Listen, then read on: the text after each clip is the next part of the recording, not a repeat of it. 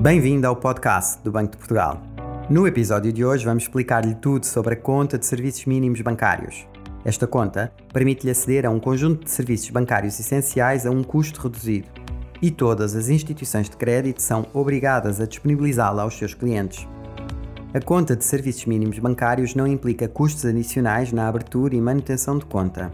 O cliente também não tem encargos acrescidos no cartão de débito necessário para movimentar a conta ou ao fazer movimentos através dos caixas automáticos em Portugal e na União Europeia, no home banking ou aos balcões do banco. Também, sem custos acrescidos, pode fazer depósitos, levantamentos, pagamentos de bens e serviços, débitos diretos e realizar transferências para contas do mesmo banco.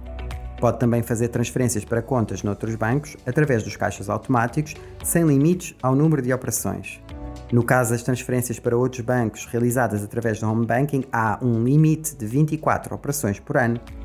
Pode ainda fazer transferências através de aplicações de pagamento, como é o caso do MBWay, com um limite de 5 transferências por mês e de montante igual ou inferior a 30 euros por operação, sempre sem custos adicionais. Qualquer pessoa pode aceder a uma conta de serviços mínimos bancários se não for titular de outra conta de depósito à ordem. Se já tiver uma única conta de depósito à ordem, pode convertê-la gratuitamente numa conta de serviços mínimos bancários. Mas existem algumas situações excepcionais em que pode abrir uma conta destas, mesmo já tendo uma conta à ordem. Informe-se sobre estes casos no site do Banco de Portugal ou no portal do cliente bancário.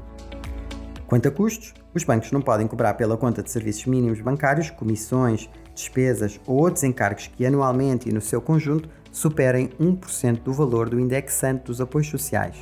Em 2021, este custo anual não pode exceder os 4,38 euros. Saiba mais sobre serviços mínimos bancários em bportugal.pt ou no portal do cliente bancário. E acompanhe-nos no Twitter, no LinkedIn e no Instagram.